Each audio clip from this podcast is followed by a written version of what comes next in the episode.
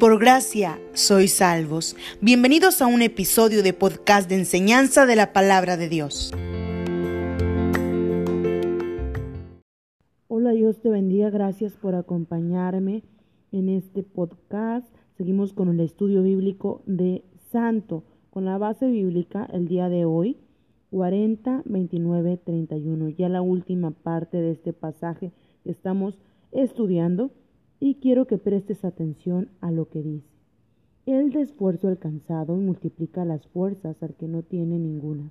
Los muchachos se fatigan y se cansan, los jóvenes flaquean y caen, pero los que esperan a Jehová tendrán nuevas fuerzas, levantarán alas como las águilas, correrán y no se cansarán, caminarán y no se fatigarán.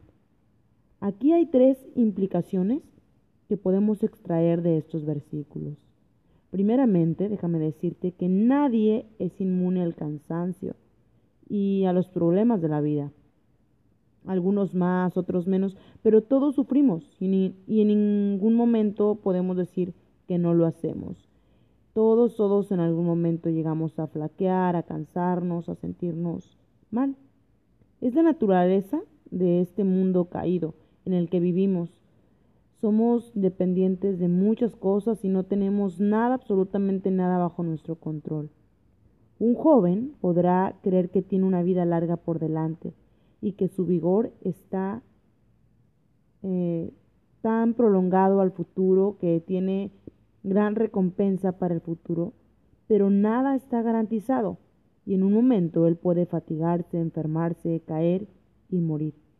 Justo lo que dice el versículo 30 y no hay ninguna cantidad de dinero, nivel de salud, número de familiares y amigos o incluso los seguros médicos de una vida que puedan prevenir la degeneración y el dolor que todos experimentamos en este mundo. Nada puede evitar eso. Esto nos lleva a una segunda implicación y es que Dios es el único que puede sustentar al cansado y al dolido. Si Dios puede medir la creación en sus manos, controlar el cielo y la tierra con autoridad soberana, nombrar cada criatura, y si su sabiduría e influencia son ilimitadas, entonces es inigual como sustentador del universo. Cada molécula, átomo, partícula, actúan y se desplazan porque Jesús les da ese funcionamiento, a tal grado que ni siquiera se cae un solo cabello sin que Dios se entere. Muere una flor o come un ave sin su conocimiento y su consentimiento. Dios, querido hermano, es distinto y está por encima de todo, siendo Él quien creó todas las cosas y ahora sustenta a toda la creación.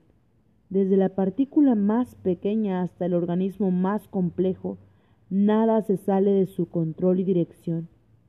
Uno puede verse tentado a poner su confianza en cualquier cosa en lugar de en Dios, si no me vas a mentir. Llámese fuerza, llámese educación, contactos o inteligencia.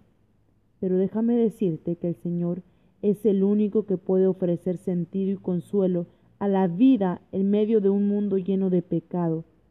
Él es el único que puede dar fuerzas al que no tiene ninguna y el consuelo y la salvación a quienes flaquean y a quienes caen.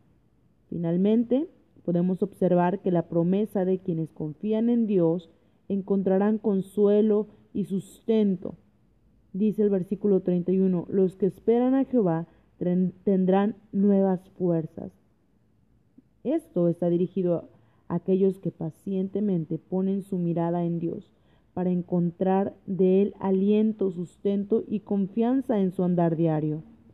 Esta es una conclusión muy, muy hermosa al capítulo que comenzó con una declaración de salvación, que decía el versículo, pueblo mío, te animo, el tiempo cuando Dios venga, hecho hombre, no tardará, y cuando se manifieste vendrá con gloria como la del Padre, y perdonará todo pecado y consolará al necesitado.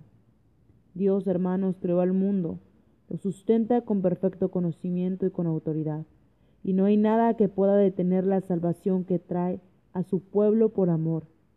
Por ello, nuestra respuesta debería de ser correr hacia ese gran Salvador y depositar toda nuestra confianza en Él.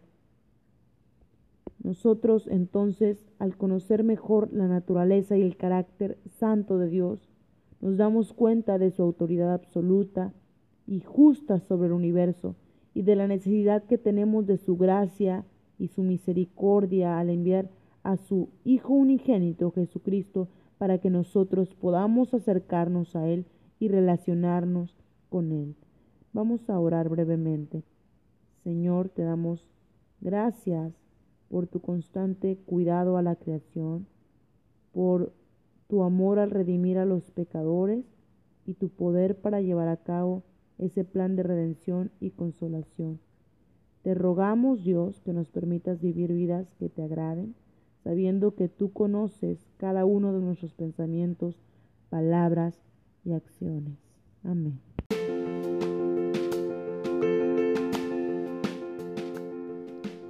Si te gustó este podcast, puedes compartirlo con tus amigos, con tu familia y no olvides seguirnos a través de nuestras plataformas de Facebook e Instagram como Ministry Grace.